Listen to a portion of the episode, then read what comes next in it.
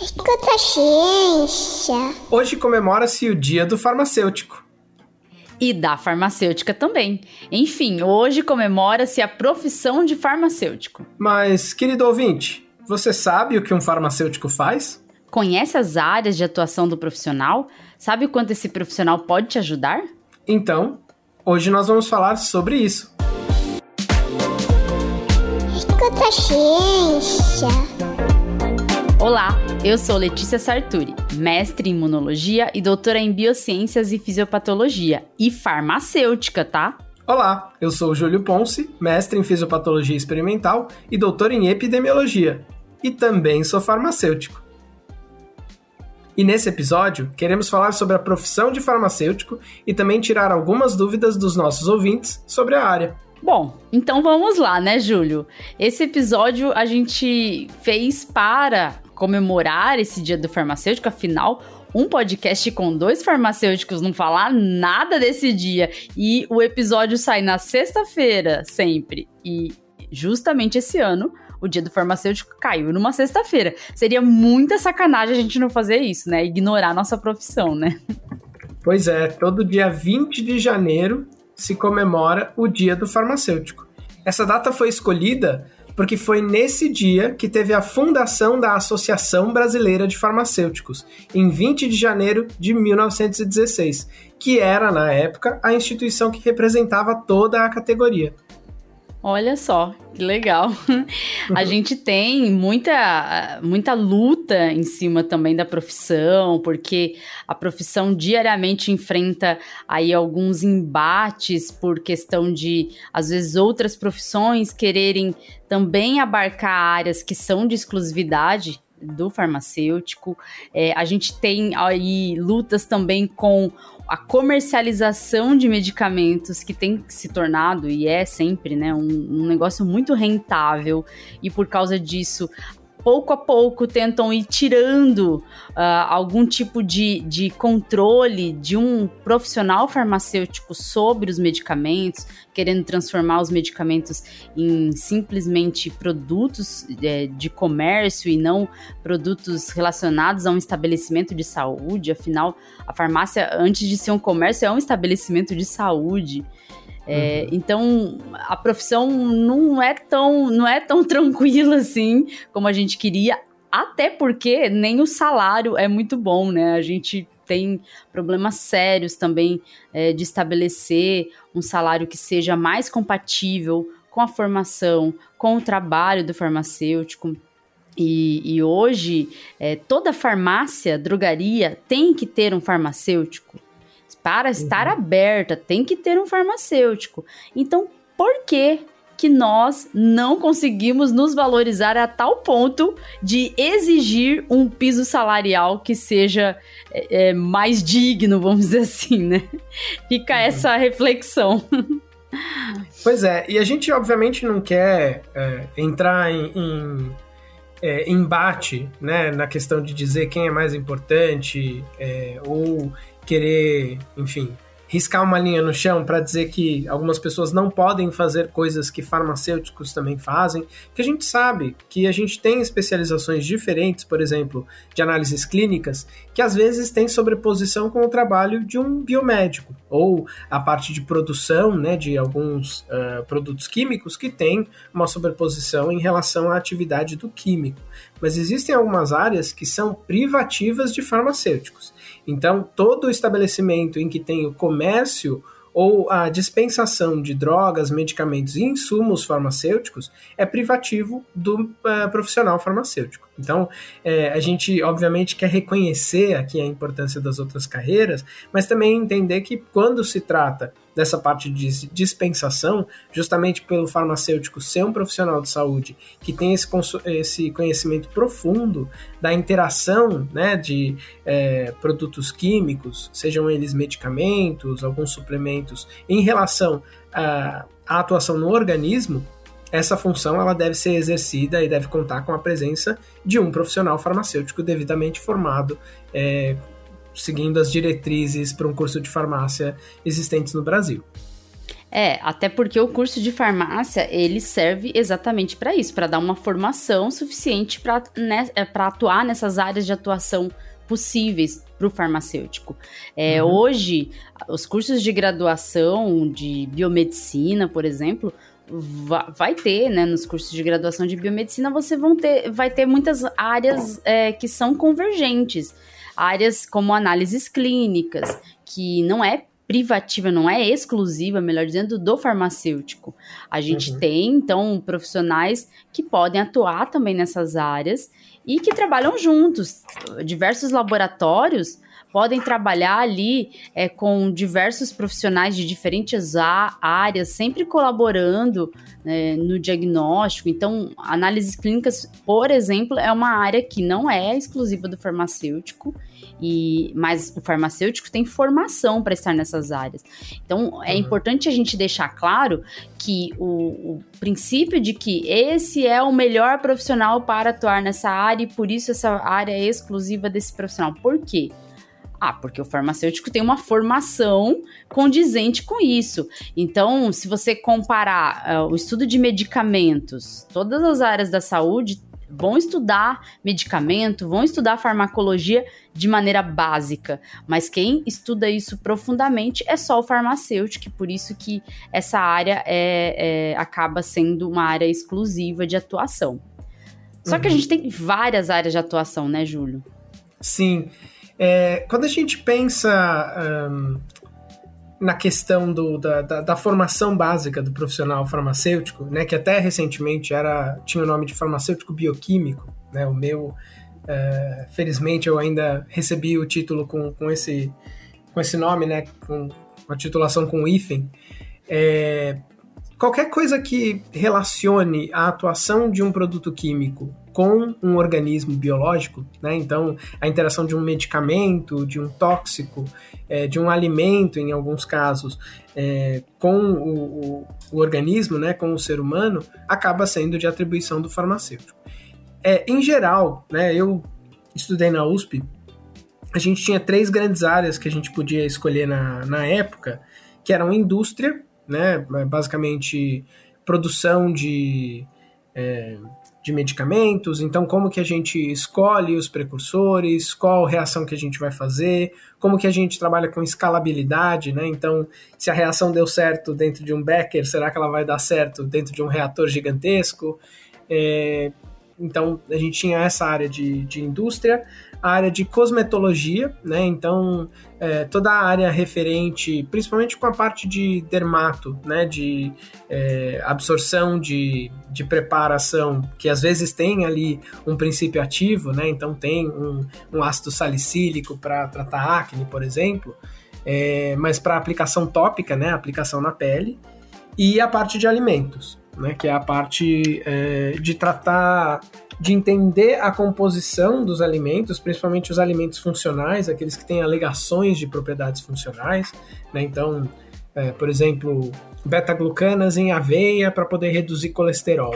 Esse tipo de afirmação, né? Tem, tem muito profissional que trabalha nessa área, que é da área de nutrição, é, que é de áreas correlatas, mas o farmacêutico também tem atuação nisso. Né? E, e, a quarta, perdão, falei que eram só três, mas são quatro. É a parte de análises, que daí entrava, dividia em duas, né? Análises clínicas e análises toxicológicas. É, é. Você, por exemplo, Letícia, você trabalhou mais com qual área na sua, na sua carreira, na sua pesquisa, na sua formação? Olha, eu trabalhei muito mais com análises clínicas do que qualquer outra área. Só que quando eu fiz graduação, a, o farmacêutico, a, a graduação de farmacêutico tinha mudado ela uhum. era passou a ser generalista, que fala. Uhum. Então, no meu caso, eu não sou farmacêutica bioquímica, mas eu sou farmacêutica generalista. É, uhum. Eu inaugurei a grade generalista na universidade onde eu fiz é, a graduação, lá no Paraná. E na minha área, os focos é, foram na formação, logicamente, dispensação de medicamento, manipulação de medicamento, análises clínicas, indústria de alimentos e também, pasmem, como diz o Heinz, pasmem, Homeopatia. Homeopatia, meus queridos. homeopatia. Aí a gente, a gente já dedicou muitos episódios do Escuta Ciência à homeopatia. Ainda tem muito curso sério baseado em, em, em que o curso, a grade do curso costuma ser baseada em ciência, mas que por uma questão de tradição, enfim, às vezes até de pressão é, das próprias entidades regulatórias, mantém o curso de homeopatia. Eu, é no triste. meu ano, quando chegou a minha vez de fazer, eu não fiz porque a professora tinha se aposentado, enfim, não tinham contratado outra, e acho que até nem sei se voltaram a contratar, o que me deixaria feliz saber se, se chegaram a manter ou não.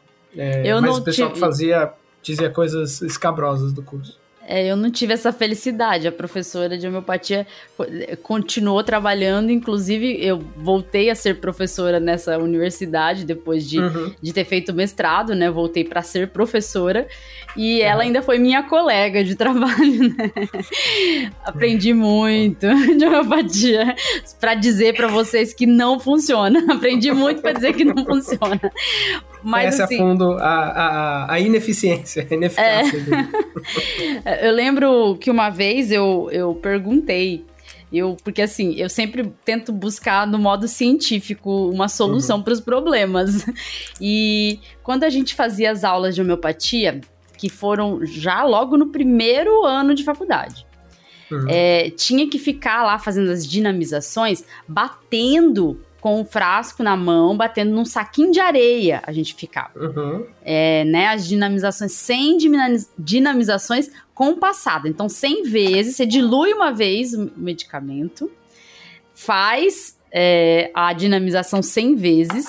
Depois, se você precisar diluir de novo, você vai diluir de novo, vai fazer mais 100 vezes. Aí eu falei assim, numa farmácia, com, se você tiver que fazer um monte de medicamento, você vai sair com a mão roxa que a mão ficava uhum. vermelha um pouquinho. Aí falei pra professora, falei assim, não dá para fazer um braço mecânico que fica fazendo isso não pra gente. E uhum. já existia, mas eu não sabia ainda, mas já existia assim braço mecânico. Ela falou para mim assim que não dava, porque se você não fosse você mesmo que estivesse ali fazendo, isso ia tirar o poder da energia vital sobre o medicamento. e aí, Olha, ali. Ouvintes, desculpa te interromper, mas ainda bem que nosso é um podcast, não um videocast, porque a careta que eu fiz pra Letícia tomar banho energia vital. Foi. Olha, assim, depois disso, eu, me, eu confirmei. Isso não funciona. Isso não existe. Esse negócio de energia vital. Absurdo isso. Mas, assim, tudo que eu aprendi de homeopatia ficou lá, porque eu nunca precisei usar na vida uhum. graças a Deus. Mas é, eu fui me inclinando para análises clínicas, porque desde que eu entrei na faculdade, eu queria atuar em análises clínicas. Só que, é, como eu entrei na pesquisa e me apaixonei por ciência, quis trabalhar com ciência, eu não trabalhei tanto com análises clínicas, né? Mas depois do mestrado, eu fiz mestrado em imunologia e quando eu retornei é, para dar aula, eu acabei dando aula de disciplinas de análises clínicas. Então, minha área uhum. de atuação foi bem voltada uh, ah, para bioquímica, bioquímica clínica, que é uma parte das análises clínicas, é, e, e também dou aula de imunologia clínica, é, parasitologia, microbiologia todas essas áreas que estão voltadas para o laboratório de análises clínicas. Mas para posicionar o ouvinte, Júlio, eu vou falar o que, que é análises clínicas, né? Porque pode ser uhum. que tenha alguém que não, não saiba o que, que é. Análises clínicas são as análises que são feitas aí na sua amostra de sangue, de urina, de fezes ou outras amostras que podem ser coletadas, amostras biológicas que podem ajudar a dar algum diagnóstico de doença. Então, quando você vai no laboratório coletar amostra, ou quando você está no hospital e amostras biológicas suas são coletadas, são nas análises clínicas que essas amostras serão ali passarão por testes que poderão ajudar o médico a dar um diagnóstico para sua doença, permitindo um melhor tratamento para você, um tratamento precoce, né, que, que permita a cura ou o alívio da situação é, clínica que, que, você se encontra. Então, vale análise... ressaltar Desculpa te interromper de novo, mas que esse tratamento precoce que a Letícia está falando vale para as doenças em que uma intervenção medicamentosa teve uma avaliação com um conjunto de dados preferencialmente, estudos randomizados, controlados, é, duplo cego, que comprovaram a eficácia da intervenção na doença. Não confundir com aquele tratamento precoce que a gente já falou também aqui no podcast, né, de uso de cloroquina em Covid, por exemplo, que a gente sabe que não funciona. É, não confunda os tratamentos precoces. Por favor, tratamento precoce existe para algumas doenças em algumas situações específicas, mas não para Covid-19 com cloroquina. Exato, exato. é, então, assim, na análises clínicas, a gente consegue é, fazer diferentes testes. Na, na análises clínicas, assim, tem setores específicos que vão analisar as amostras. Depois eu vou falar sobre isso, né? Respondendo uma pergunta, vou falar sobre é, o, o, que, o que faz, né, com que análises clínicas, como que análises clínicas funciona, né, como que é um laboratório de análises clínicas, mas para deixar claro para vocês que é uma área de atuação muito interessante que também é, inclui outras profissões, né? O biomédico, o biólogo também pode atuar na análises clínicas. Então muitas vezes é... em conjunto com o médico, né, para associar o um diagnóstico. Exato.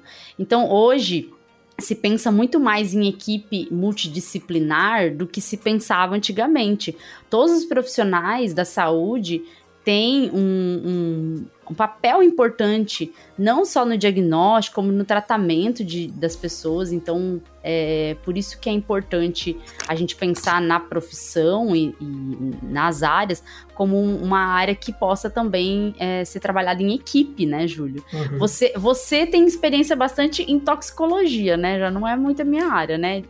Pois é, é toxicologia, é, muitas vezes as pessoas é, ficam em dúvida, né, se a toxicologia vai estudar as drogas de abuso, né, aquilo que a gente recolhe, por exemplo, numa apreensão policial, ou se a gente vai analisar o material em, é, em matrizes biológicas, né, em sangue, urina. E, e, até existe um certo debate dentro da área em relação a isso, mas geralmente a identificação das substâncias, pura e simples, costuma fazer parte da identificação química. Então, análises instrumentais, química instrumental, essa parte um pouco mais abrangente né? A toxicologia ela vai se preocupar muito mais com a interação dessas substâncias, e é importante a gente ressaltar aqui que a toxicologia também trabalha com medicamentos, não só com drogas de abuso, né? Então, quando a gente tem uma suspeita de intoxicação por uma overdose de medicamento, avaliação de efeitos adversos, interação medicamentosa, tudo isso acaba caindo dentro do grande guarda-chuva da toxicologia.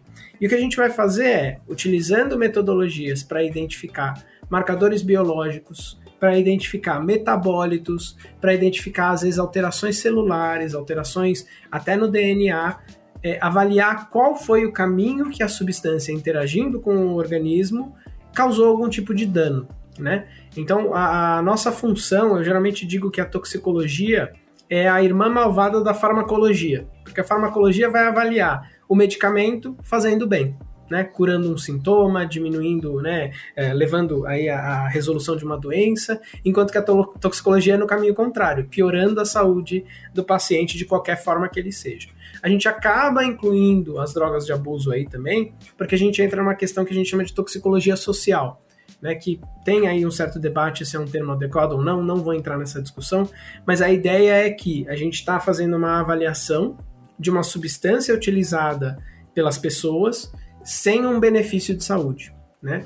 E existe uma corrente de discussão de que melhorar o estado de humor, né? Então a pessoa que às vezes usa drogas, né, as, as drogas psicotrópicas, drogas de abuso, e tem aí uma sensação prazerosa, isso não seria necessariamente automaticamente uma coisa ruim. É, tem um certo debate em relação a isso que acaba transpassando até na questão de descriminalização, de legalização de drogas. Não é a ideia desse episódio, a gente até pode voltar nisso em algum, em algum outro momento. É, mas acaba entrando porque não é uma intervenção de saúde clássica, né? Ministrada por um profissional de saúde para curar algum tipo de, de sintoma. E é interessante que eu, eu acho que eu já mencionei em outros, outros episódios, é, mas eu originalmente, quando comecei a trabalhar com toxicologia, não era farmacêutico, né? Eu me formei primeiro em ciências moleculares, né, um curso da USP voltado para formar pesquisadores. E no segundo ano me interessei por forense e pouco tempo depois trabalhei um pouquinho com genética. Pouco tempo depois conheci uma professora, fui pedir um estágio, né? Bati na porta dela, falei: né, "Você tem alguma coisa para eu fazer? Eu trabalho de graça, se você quiser. Eu quero aprender sobre toxicologia." E me apaixonei pela área. E foi inclusive o que me levou a, a prestar e fazer farmácia, porque eu, eu, senti que eu precisava de uma base um pouco maior do funcionamento do corpo humano, que é muito forte nos cursos de farmácia, né? A gente tem, é, pelo menos no, na, minha grade curricular, dois semestres de bioquímica, a gente tem é, fisiologia, patologia, histologia, anatomia, então, assim, é um conhecimento profundo do corpo humano. É, e eu senti que me faltava isso, porque eu não tinha tido isso no meu curso original. E não me arrependo, acho que tenho né, hoje em dia um conhecimento no, no, nível que eu gostaria de ter do funcionamento do corpo humano. Trabalhei durante 13 anos como perito, seis desses anos com toxicologia, né? então quatro anos com toxicologia no IML, dois anos e meio com identificação de drogas de abuso apreendidas na, é, então, não toxicologia clássica da interação com, com os organismos, mas mais voltado para a identificação de drogas de abuso. E tô há seis meses agora como professor universitário. Então, é, querendo, gost... tendo é, aprendido a gostar, de certa forma, ou me achado né, na carreira de docência, de poder passar os conhecimentos e poder fazer pesquisa também, que é um negócio que eu gosto muito. É, acabei dando uma guinada aí na carreira em junho do ano passado. E tô gostando bastante. É, você, como professora, acho que vai concordar comigo, né? A gente tem muitos altos e muitos, ba muito, muitos baixos, mas quando a gente vê um aluno, né, animado para vir para sua aula, que faz perguntas, né, que, que demonstram que ele está interessado, é, ou às vezes até que numa conversa fala, nossa, eu que, quero fazer o que você que você fez, né? Quero pesquisar o que você pesquisou. É muito bacana, é muito gratificante. Então, é verdade tem todos os perrengues, né? De preparar a prova, corrigir prova. É... é, preparar olha... uma aula, preparar aula para 20 alunos aparecer um. É, não, o certo Mas... do professor era ele trabalhar seis meses seguidos e folgar outros seis para pra, gente recuperar. conseguir. É, pra gente conseguir pelo menos chegar à velhice vivo, né? É, assim, não, porque é, olha. Mas, é perrengue assim, atrás de perrengue, mas a gente gosta, né? Então. É, a gente gosta, é, é satisfatório ver os alunos aprendendo alguma coisa.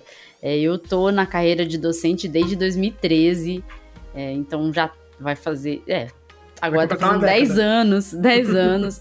então é, já tenho uma experiência nessa área e eu gosto, mas assim, tem muitas críticas também a como a profissão é tratada, assim. Claro. É, a claro. gente a gente é, entende o quanto a profissão é importante, mas não, não, não é tão valorizada como deveria, assim, sabe? Sim, Eu ainda sim.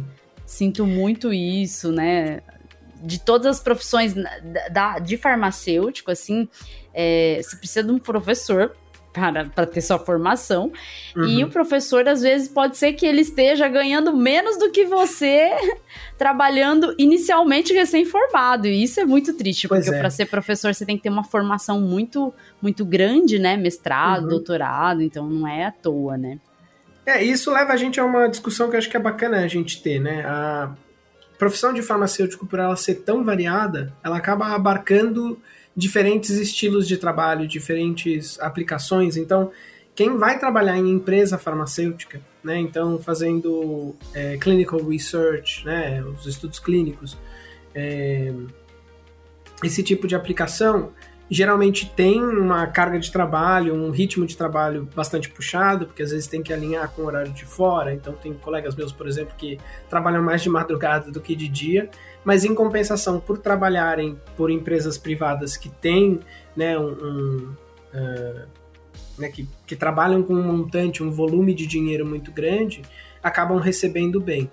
Né? Sim. É, por outro lado, a gente tem esse problema que a gente já discutiu, por exemplo, a luta pelo piso farmacêutico, que a gente sabe que muitas vezes o profissional que está, né, por exemplo, num balcão de farmácia, é, que acho que é o farmacêutico que as pessoas têm mais contato, ele tá lá né? As pessoas não, não, às vezes não percebem isso, mas ele não tá lá para pegar a caixinha na. Exato. É, na ele não é um vendedor. Ele não, não é um vendedor. Não, é, não, não tá lá para recarregar celular, apesar de eu já ter é, feito isso é. em estágio de farmácia bastante. É, ele tá lá para ser é, para ter um, um, profissional de saúde para te orientar em relação a como consumir o medicamento. E é importante aqui a gente entender como que isso é, se comunica com a questão do médico o farmacêutico ele não vai receitar uma coisa diferente do médico, ele não vai contrariar Sim. o que o médico está passando, a não ser obviamente que ele note algum é, erro de interpretação na receita, porque está com aquela letra que é difícil de ler ou qualquer coisa assim, mas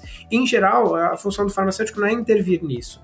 Mas é, por exemplo, olha, você está tomando que medicamento? Ah, tô tomando, sei lá, um medicamento que é muito lipofílico, né? Então que tem preferência por gordura será que não é melhor comer junto com uma comida em que você tem uma absorção né, de lipídios, porque você vai ter a digestão e tudo mais? Uh, às vezes você tem um medicamento que pode, de, de alguma forma, agredir a mucosa do estômago.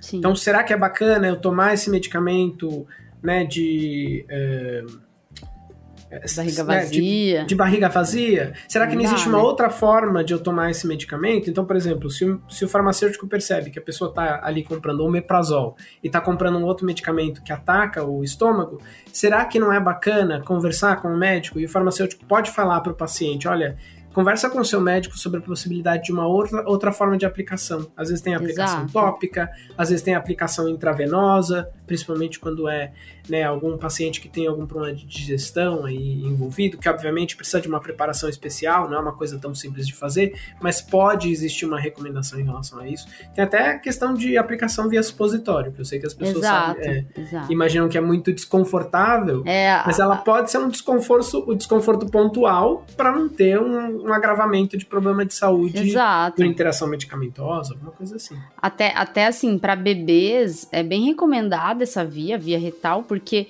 você pode, às vezes, quando tá tendo diarreia, vômito, é, você pode ter uma via de administração que seja possível fazer em casa, né? Não seja uhum. é, uma via com, com algum tipo de injetável, né? Então, é, é, e tem todo conhe... o risco de deglutição, né? Que a gente Exato. sabe que pode ter um problema de engasgar, alguma coisa assim. Sim, então, sim. É, e, e, aí é que entra a beleza da farmácia. A gente cuida desse tipo de intervenção desde a produção, desde o desenvolvimento, na verdade, desde a descoberta desse medicamento, até a produção, a forma de apresentação, a dosagem, a segurança, sim. né? Que daí entra um pouco a toxicologia. É, até a dispensação final. Né? Então, é. desde, desde o laboratório até chegar na sua casa para você pegar aquela pílula na mão e tomar sem nem saber o trabalho que tem por trás. Sim, passa sempre por mãos de farmacêuticos e farmacêuticas. Assim, Com são certeza. são num total, segundo o Conselho Federal de Farmácia, são um total de 135 áreas diferentes que o farmacêutico pode atuar. É, uhum. É, só que assim, tá, tem uma malandragem aqui, que eu já vou falar. tem homeopatia na lista? Tem, tem Não, então tem homeopatia na lista. Tem, e, e assim, tem análises clínicas, só que aí depois tem bioquímica clínica, hematologia clínica. Isso tudo uhum. é tá dentro das análises clínicas, né? Sim. Então não são áreas específicas diferentes, né? Assim, homeopatia tá aqui na lista. E tem também Sim antroposofia. e, e, assim, eu não vou nem comentar sobre isso, porque tá no site do Conselho Federal de Farmácia. Então, são as áreas possíveis de atuação. É, embora a gente saiba que muitas dessas áreas é, não deveriam ser consideradas áreas científicas, né? A uhum. gente a gente já comentou sobre isso. É, e a pesquisa científica, né, Júlio, é uma que a gente tem experiência, uma área que a gente tem experiência. Eu, desde uhum. o início, é, ter, terminei a graduação, já fui para pesquisa e comecei a trabalhar com métodos diferentes, técnicas diversas que eu nem tinha tido nenhum conhecimento na faculdade. Então, é normal, você que é estudante está escutando o episódio, é normal, depois de formado, você não ter noção do que, que você vai trabalhar.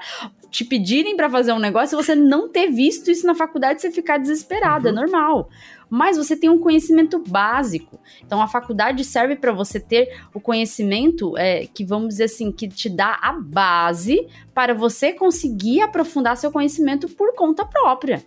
Então, uhum. é, eu, eu, quando eu entrei no mestrado, é, vieram me perguntar se eu sabia fazer citometria de fluxo. Eu nunca uhum. tinha nem ouvido esse termo, citometria de fluxo, quando eu entrei no mestrado. Eu falei, sei, sei fazer sim. Aí, o que, que eu fiz? Eu fui prestando atenção, né, no período ali que eu tava antes de fazer, fui lá prestando atenção nos colegas que faziam, acompanhando, e aí aprendi a fazer a técnica e fiz. Então é isso, a vida profissional da gente é meio complicada. Na pesquisa científica, a gente tem que saber, às vezes, um monte de técnica que a gente não sabe. A gente uhum. vai aprendendo conforme a necessidade. Seu experimento é, teve lá alguns resultados, você acha importante fazer uma técnica que você leu lá num artigo, achou interessante, você vai tentar fazer um protocolo, adaptar um protocolo, procurar para o seu projeto e tentar fazer aquilo, porque você já tem o conhecimento básico que a graduação te deu. É, o farmacêutico ele é um profissional que tem uma área de atuação forte na pesquisa científica, porque é, o conhecimento, as disciplinas que são que estão presentes na graduação dão é, bons é, dão, uma base muito boa, um background muito bom para o farmacêutico poder é, atuar na ciência, né, Júlio? Uhum. E por isso que eu acho muito bacana você ter mencionado isso, porque é, às vezes as pessoas pensam, né, mas como é que eu começo com pesquisa, né? Se eu quiser, ou como é que eu começo com uma área, né? Vamos pensar no terceiro ano eu descobri que eu quero porque quero trabalhar em indústria farmacêutica. Eu quero porque quero trabalhar em pesquisa científica. Eu quero né, terminar o curso com vistas de fazer um mestrado, um doutorado. A melhor saída, e acho que isso vale né, para os nossos ouvintes que são das áreas correlatas, então química, biomedicina, é, enfim, biologia, procurar estágio. Então, eu acho que é muito importante a gente desenvolver aqueles soft skills, né? Eu vou parecer meio Sim. coach agora, mas aquele negócio de ter perseverança, de ter um pouco de coragem, um pouco de cara de pau, se a gente é, quiser chamar assim, de mandar um e-mail. Você leu um trabalho bacana, né? Li um artigo legal, li um trabalho né, científico que eu achei bacana. Geralmente tem lá o contato do autor. Manda um e-mail, se apresenta, fala: olha, eu sou estudante. Quando eu era diretor né, na, uh, no núcleo de entorpecentes lá na Polícia de São Paulo, eu recebia muito e-mail assim. E daí já tinha uma resposta mais ou menos preparada, porque era uma coisa que acontecia é, de vez em quando, e, e, e, falava: Ó, você já teve essas matérias básicas? Já. Olha, a gente tem um programa de estágio, que não era a gente que escolhia, era feito por uma empresa externa, mas era em convênio com o, com o governo do estado. É, faz o seguinte: entra nesse site, vê quais que são né, o processo seletivo, quando que abre, e fica de olho, né, e né, tenta ir bem na prova, porque era, né, os primeiros escolhiam primeiro para onde iam, e se você é, escolher vir para cá, a gente obviamente vai fazer uma pequena entrevista, porque a gente tinha que saber quem estava entrando no laboratório, mas estando aprovado, você pode começar o estágio aqui. E teve muito estagiário que começou a fazer estágio, gostou tanto que vai prestar o concurso quando abrir. Tem outros que Legal. gostaram muito do estágio, mas ah, eu não sei se. Eu acho que eu não gosto muito dessa coisa de rotina. Eu queria fazer pesquisa. Estão indo fazer pesquisa nessa área de perícia, nessa área de toxicologia. É, e já aconteceu comigo, de eu ir fazer um estágio e descobri que não era a minha área. Fui fazer estágio em genética, não, não deu match. É. e, e acabei mudando para toxicologia. Então, aproveitem enquanto vocês têm a possibilidade de fazer isso. Óbvio, se o estágio for remunerado é sempre melhor, porque a gente sabe né, que tem o custo de chegar até o estágio, não é todo mundo que tem a condição de meio que bancar um estágio por conta própria. E nem todo estágio, nem todo lugar tem o estágio não remunerado, né, que muitas vezes é o estágio obrigatório. É, mas se puderem fazer, com certeza façam. E de novo, a dica é ser cara de pau. Manda um e-mail. Exato. Vai atrás. Às vezes é até mandar um e-mail. Ah, eu achei o cara que trabalha com toxicologia. pô, mas eu queria trabalhar com genética. Manda e-mail pro cara da toxicologia e fala, por acaso, você, conhece, você sabe com quem que eu tenho que falar para trabalhar com genética? Muitas vezes a gente já se viu em situação assim, né, de ter que pedir recomendação, orientação.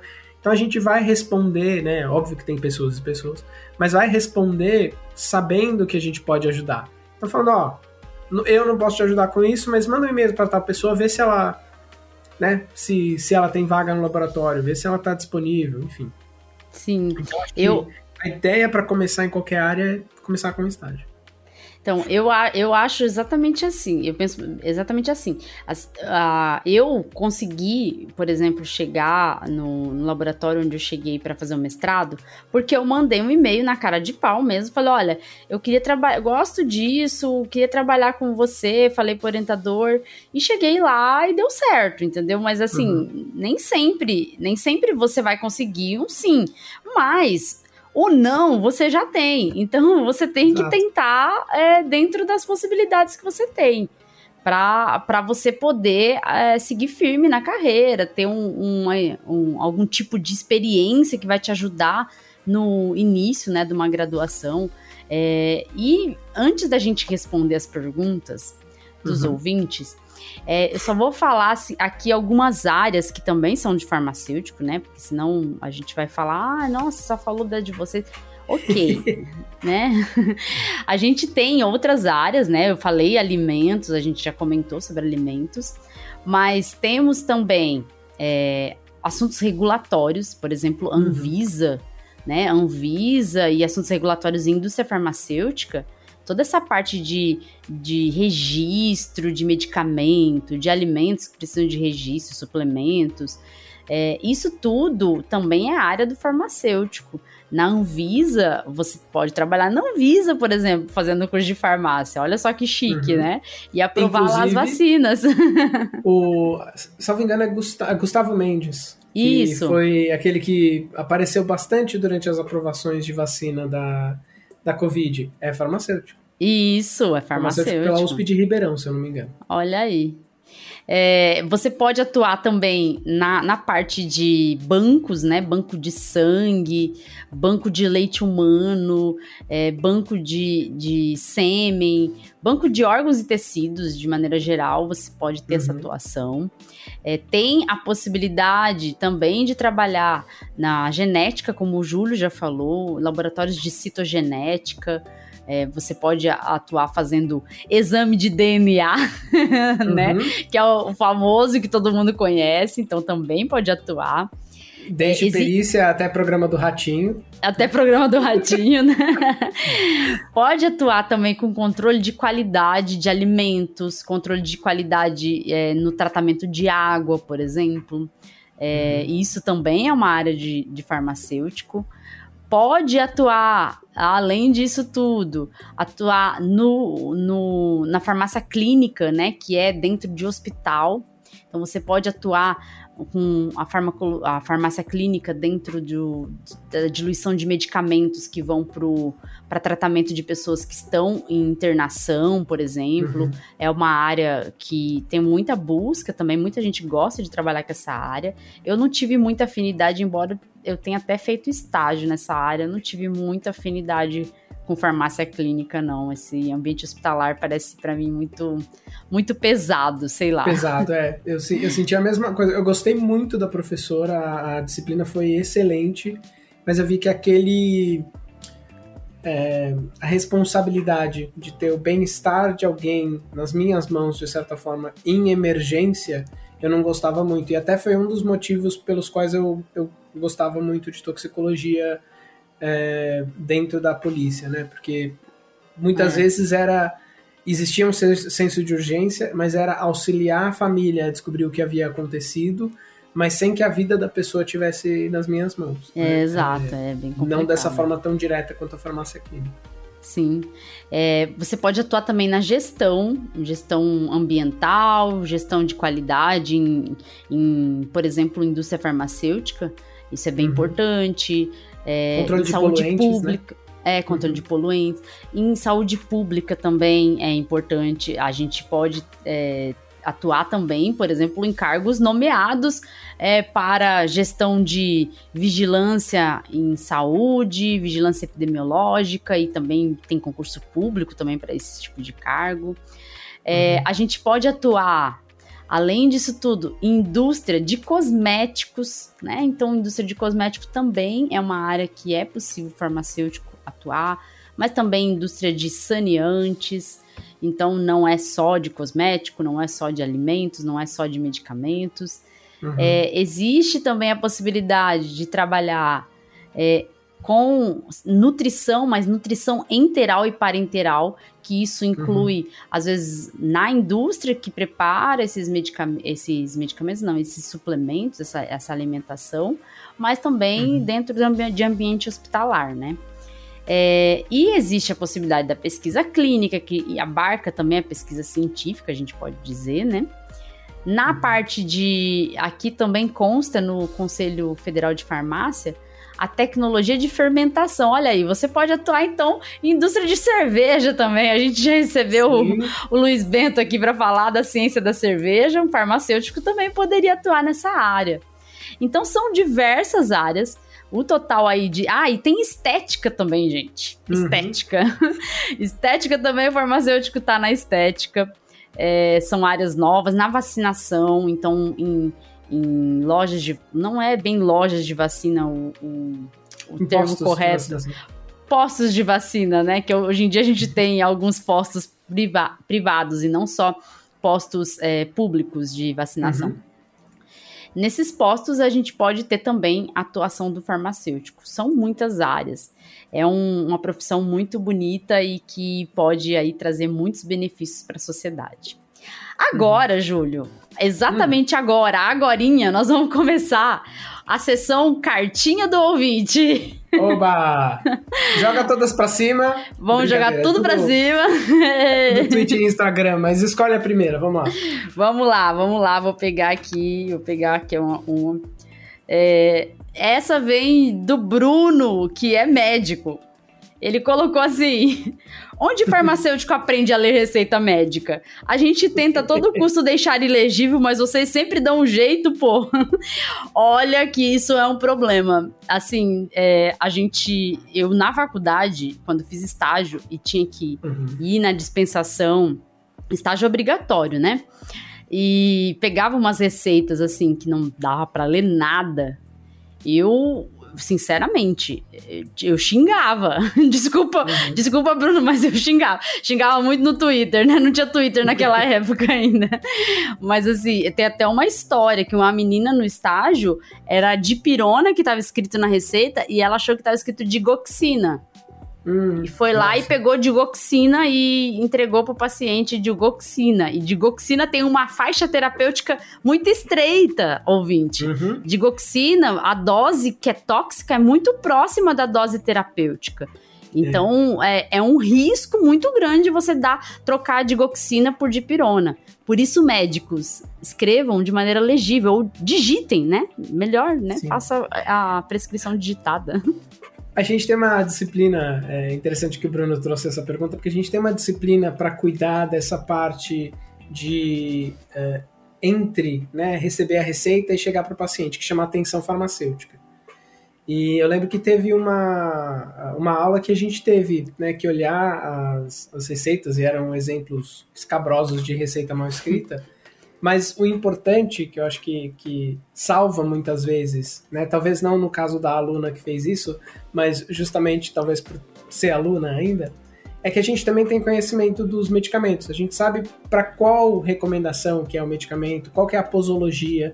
Então, se escreverem, por exemplo, é, sei lá, vamos chutar papaverina e, e paracetamol Paracetamol, 750 miligramas, faz sentido. Papaverina não faz.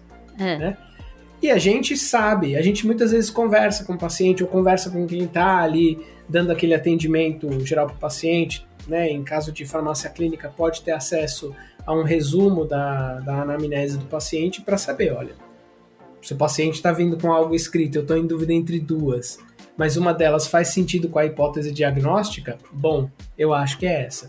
Mesmo assim, muitas vezes é de praxe ligar para o médico, né, tentar contato para confirmar, porque o mais importante é o paciente ter é, a, tanto a, a, substância quanto a posologia correta. Tendo dito isso, a gente ainda, né, o treinamento que a gente tem, apesar da gente saber que nem sempre se faz, vai além disso. A hora que a gente dispensa o medicamento, é dizer quando que tem que tomar, olha, tem que tomar de tanto em tantas horas, né? É uma pílula, é uma e meia, olha, é bom levar um cortador de pílula, porque, né, fazer uma e meia no olho vai dar errado. É... Enfim, todo esse tipo de, de recomendação né, que a gente aprende em atenção farmacêutica, e até existem, por exemplo, formas de a gente é, auxiliar o paciente, é, por exemplo, pacientes analfabetos, né, então é, uma coisa que eu lembro que a professora mostrou é quando era medicamento para tomar é, de noite, eram duas pílulas de noite a farmacêutica, quando dispensou, colou na caixinha o desenho de uma lua e colou dois, é, duas pílulazinhas, né, para a pessoa entender que eram duas. E, obviamente, aumenta a adesão ao tratamento, sim, aumenta sim. a eficácia do tratamento. Então, a gente tem essas, essas estratégias, mas como a Letícia bem falou, se puderem tornar o trabalho do farmacêutico mais fácil, né, para não ter que perder tempo decifrando, ligando para o médico, até porque isso pode impactar no paciente, né? A gente até brincava que muitas vezes o paciente ele é impaciente, ele não quer ficar esperando 15 minutos para você dar o medicamento porque você não conseguiu ler a receita. Então, se puderem nos ajudar fazendo de forma é, digitada, forma digital, com certeza ajuda bastante. Ajuda, e muito. Bom, agora tem aqui a pergunta da Rosângela, que é uma pergunta mais profissional mesmo, sobre é, ingresso na carreira, né? Como uhum. conseguir a primeira oportunidade de emprego em análises clínicas? Tô desistindo do LinkedIn, ela escreveu. E é realmente, LinkedIn é bem complicado, viu, gente? Eu tenho todas as críticas do mundo ao LinkedIn, eu não consigo não consegui até hoje enxergar no LinkedIn é, um, um real ambiente para você ter oportunidade. Eu acho que ele fica ali no campo da ficção, assim, sabe? Para oportunidades. E, uhum. e até tive uma experiência recente de que me comprovou que o LinkedIn, é, os sistemas associados ao LinkedIn fazem uma triagem muito. Uma triagem burra mesmo é, dos currículos. E eu não sei o que, que é que exclui né? Por exemplo, eu cheguei a submeter, eu, eu fiz esse teste, submeti para uma vaga para professor universitário de fisiopatologia, é, que não exigia nem o doutorado, só o mestrado, mas exigia experiência na área. Eu, ok, eu tenho 10 anos de experiência na área, dando aula de fisiopatologia, da disciplina uhum. fisiopatologia. Meu doutorado, ainda por cima, é em fisiopatologia. Uhum. E eu não fui nem selecionada para ir para uma entrevista. Então, como, né? O que que exclui? O LinkedIn é um problema. Mas, Sim. assim, a dica que eu daria para Rosângela, especialmente análises clínicas, é essa questão de estágio que é importante, né, Júlio? Assim, é. É, eu entendo que ela já se formou, provavelmente, porque ela não está conseguindo é, a profissão, né? Eu acredito que seja isso, não sei se ela é, ela é uma estudante que quer um estágio em análises clínicas ou se quer uma posição mesmo como, como farmacêutica. É, uhum. Mas, uh, Rosângela, assim, a dica é de você tentar também, às vezes, fazer contatos dentro desse mundo de, de análises clínicas, pesquisar colegas que possam estar já dentro de área e que possam te informar de vagas e te ajudar nesse processo seletivo, porque realmente eu acredito que o mundo corporativo funcione muito mais pelos contatos do que por qualquer coisa. E, lógico, destacar no seu currículo o que você tem de experiência nessa área que você deseja seguir. Eu acho que isso vale para qualquer área, né, Júlio? É, eu acho que eu, eu, concordo contigo em algumas críticas com o LinkedIn, apesar de que o meu emprego atual eu encontrei por lá. É, mas eu acho que foi porque eu fui atrás. Então eu vi a vaga por lá e me inscrevi por fora né? não, não foi pelo sistema do LinkedIn. Então, existe mesmo um problema aí com relação à plataforma. Mas eu acho que uma boa dica para qualquer área que você queira trabalhar. Primeira coisa é identificar quem são as principais empresas dentro dessa área. Então, é análises clínicas.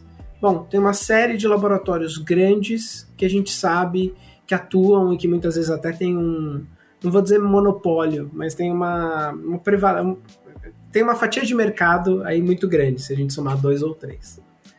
É, é entrar no site deles, ver a parte de vagas, ficar de olho. Eu sei que é trabalhoso, eu sei que é muito ruim você procurar uma, uma posição e não ter, mas geralmente naqueles sites, eles às vezes até têm a opção de você ligar um alerta, que Sim. funciona melhor às vezes do que o alerta do LinkedIn.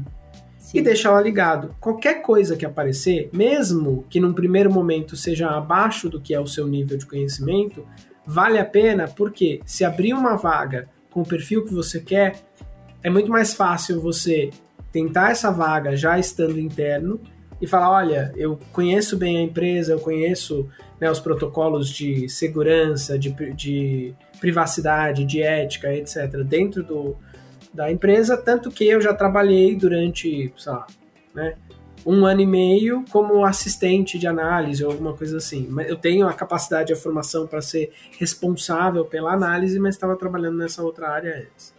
Então acho que esse é o ponto um.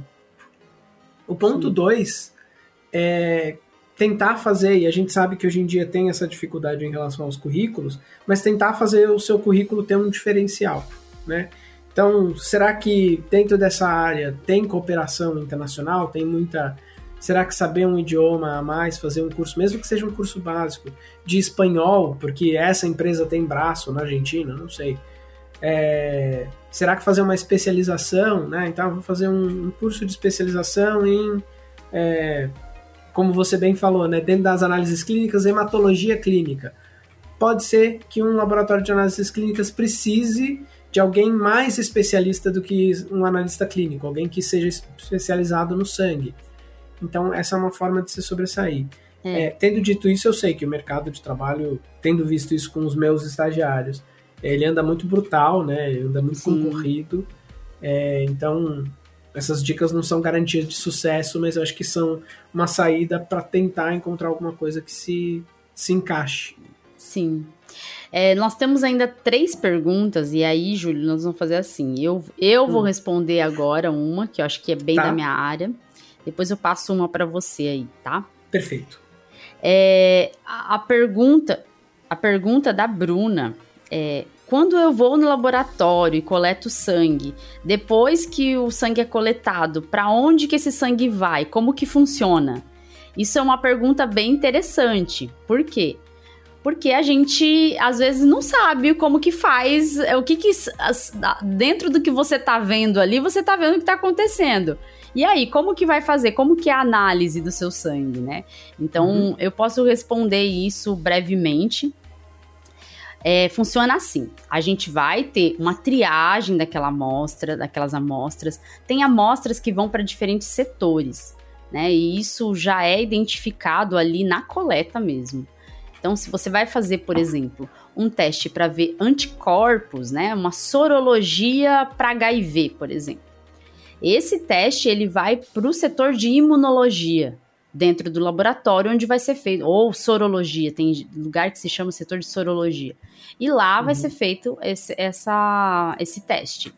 Se você tem também amostra de sangue que vai fazer hemograma, o, o, seu, a sua amostra vai para o setor de hematologia, onde será feito o hemograma. Então, por isso que são uhum. vários tubos, quando você vai fazer muitos, é, muitos tipos de testes, vão ser coletados vários tubos, porque vai ser dividida a sua amostra e essa amostra vai para vários setores.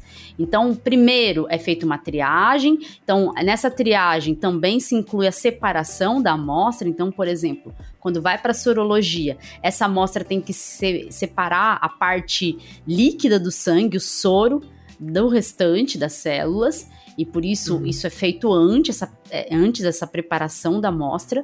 E o sangue é, total, por exemplo, que vai para hematologia, como eu dei de exemplo, para fazer um hemograma, esse sangue não precisa de separação, porque é usado já um anticoagulante ali dentro para o sangue não coagular e ficar como um sangue total mesmo para ser usado é, para fazer um hemograma. Então depende muito que tipos de exame que você vai fazer, como que é, ali se você tem um monte de exames, seu médico pediu um monte de exame, com certeza você vai coletar muitos tubinhos para esses tubos dividirem-se entre vários setores dentro das análises clínicas para esses exames, esses testes serem realizados. Então funciona desse uhum. jeito. A partir dali é triagem, separação das amostras e o destino para cada setor de acordo com os exames que você vai fazer. Agora, Júlio, tem uma pergunta aqui. Ai, eu fechei aqui, peraí. Tem a pergunta do Fábio, Fábio Leandro. É, como saber se o que estou ingerindo é realmente remédio e não é enganação? é, essa é uma pergunta que já, já, já me fizeram, porque as pessoas têm muita preocupação com relação à falsificação de medicamento. É, existem alguns marcadores de segurança, principalmente na embalagem é, na embalagem externa de medicamentos, né? então a caixinha de papelão é, e não o blister, não o frasquinho que tem dentro, é, para garantir, de certa forma, para indicar é, a qualidade de um, é, de um medicamento. Né? Então, muitas vezes vai ter, por exemplo, né, a, raspe uma chave aqui, porque é uma impressão especial que tem né, uma forma de, de você verificar que não foi uma cópia mal feita.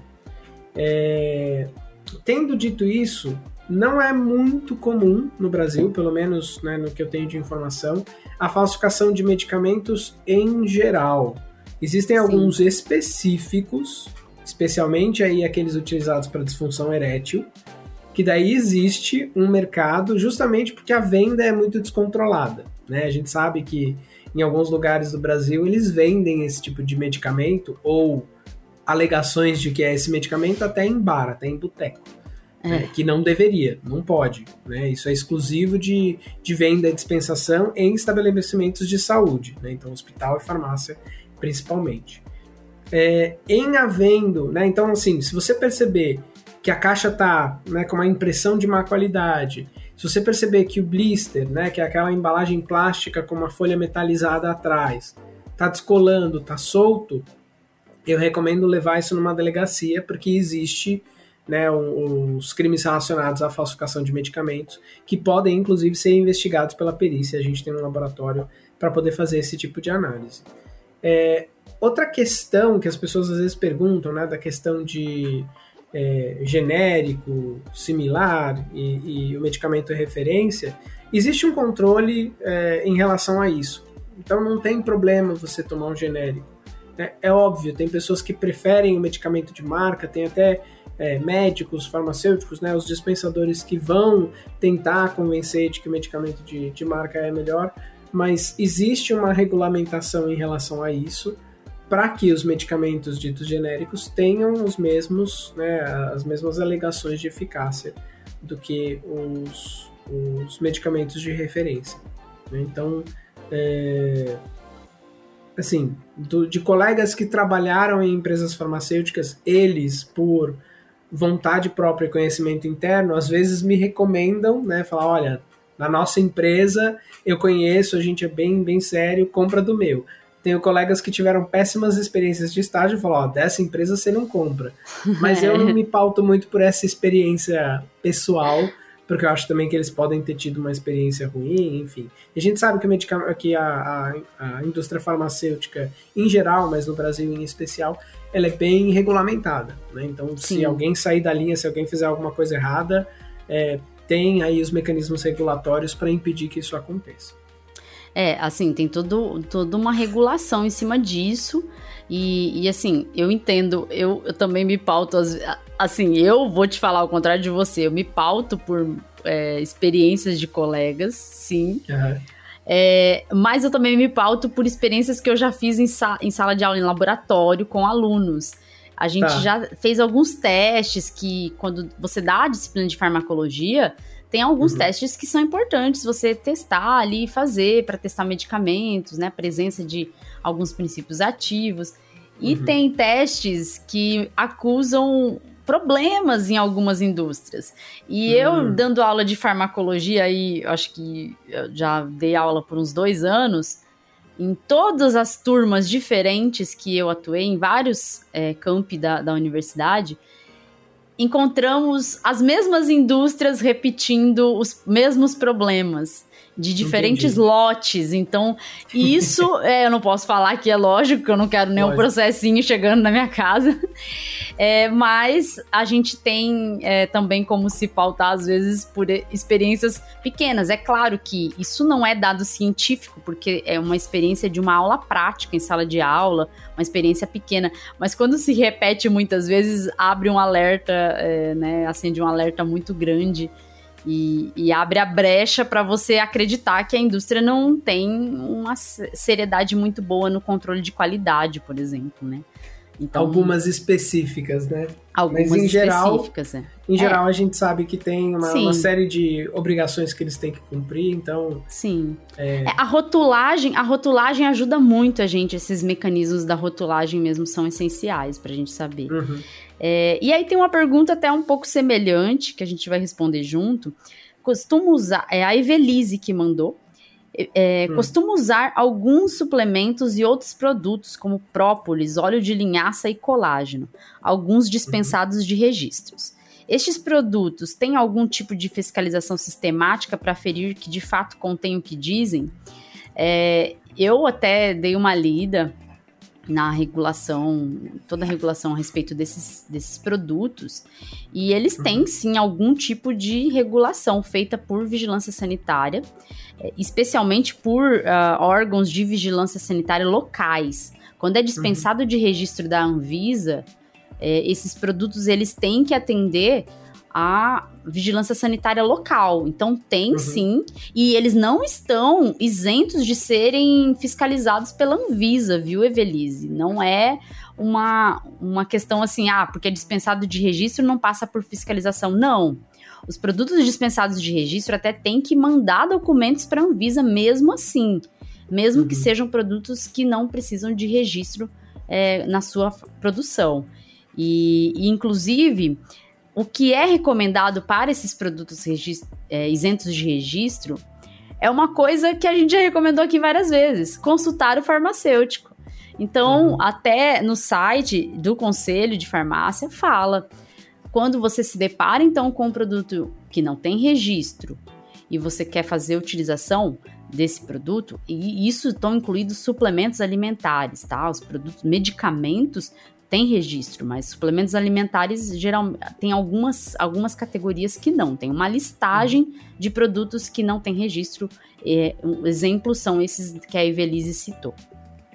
E, e aí é recomendado procurar o farmacêutico, porque o farmacêutico pode fazer uma pesquisa aprofundada no órgão de vigilância é, local ou na própria Anvisa para ver se o produto é regulamentado mesmo, é certinho, está tudo em ordem com o produto.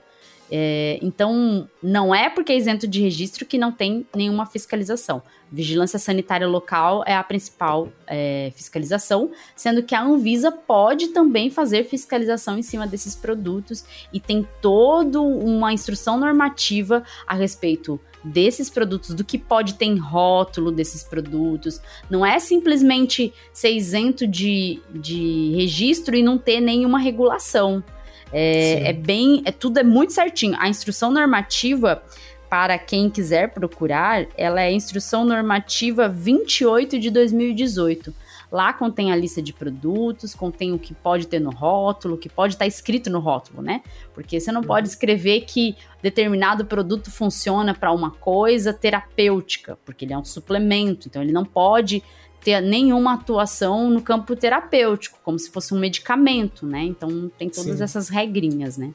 E a mesma coisa vale para os alimentos com alegação de propriedade funcional, né? A gente sabe que tem é, muito estudo limitado, né? Às vezes feito in vitro, às vezes com quantidades muito maiores do que alguém teria estaria exposto numa dieta usual, que alegam alguma propriedade dos medicamentos. E essas alegações por mais que o, o alimento em si não seja tão, é, tão controlado, a, ou seja controlado de outra forma, né, controlado pelos Ministérios de Agricultura, por exemplo, é, as alegações de é, propriedade funcional, né, então reduz colesterol, aumenta né? Ou mesmo alegação vaga, ah, aumenta a saúde do cérebro. O que será que é isso? É, não pode ser feita com numa rotulagem sem uma aprovação, é, no caso pela Anvisa. Né? Então é bem restrito. É, então, quando vocês encontrarem esses suplementos que são dispensados de registro, olhem bem, porque muitas vezes eles não vão estar tá escrito na embalagem o que algumas pessoas dizem que eles fazem, né? Então, não Exato. vai estar tá escrito lá, ah, usa isso aqui para emagrecer. Não vai estar tá escrito no rótulo.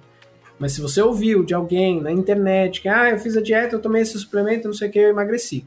Cuidado, porque esse tipo de alegação não é apoiada por evidência forte o suficiente para a Anvisa autorizar que esteja no rótulo. Exato. Então, né, muitas vezes até tem o risco desses é, suplementos, por terem um controle mais relaxado, terem uma dose excessiva de alguma substância, não serem feitas da maneira correta. Então, é, para esses dispensados de registro, é bom ter um pouco mais de parcimônia, um pouco mais de cuidado. Exato.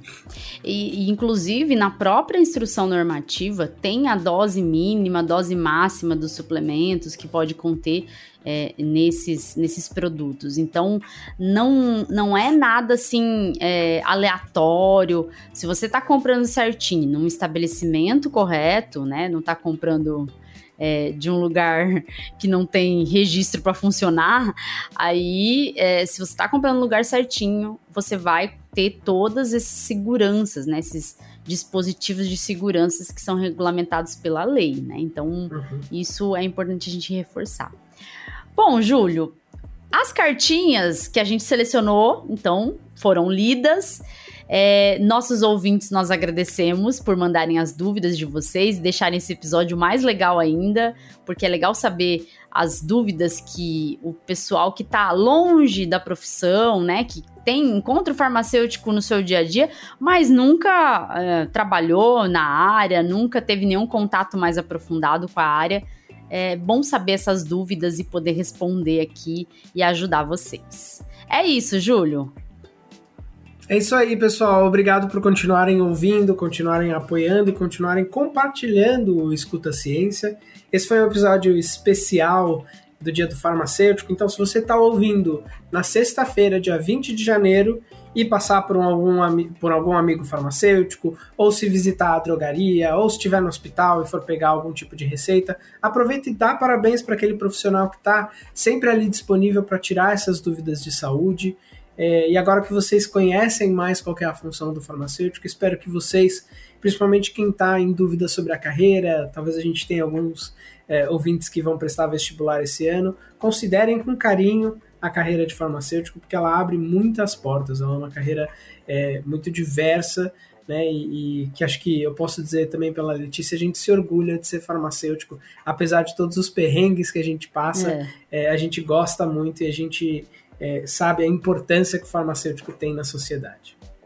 É, a gente sabe a importância e essa importância tem que ser reconhecida diariamente e também em condições de trabalho melhores, salários melhores, porque eu acho que isso também os farmacêuticos querem de presente. Então, você que é gestor e deseja dar um presente para o farmacêutico no dia do farmacêutico, dê um aumento no salário. Ele vai ficar muito feliz. Isso aí. O meu parabéns eu quero em dinheiro, né? É, exato.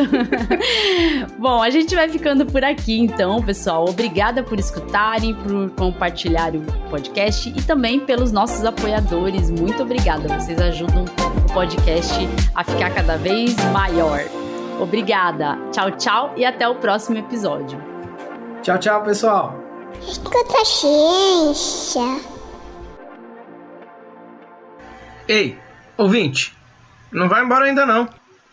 Você sabia que agora você pode apoiar o Escuta Ciência? Sim, nós criamos um Apoia-se para o Escuta Ciência. Você poderá nos ajudar a ampliar nosso trabalho e custear os gastos que temos para semanalmente colocar o Escuta Ciência no ar.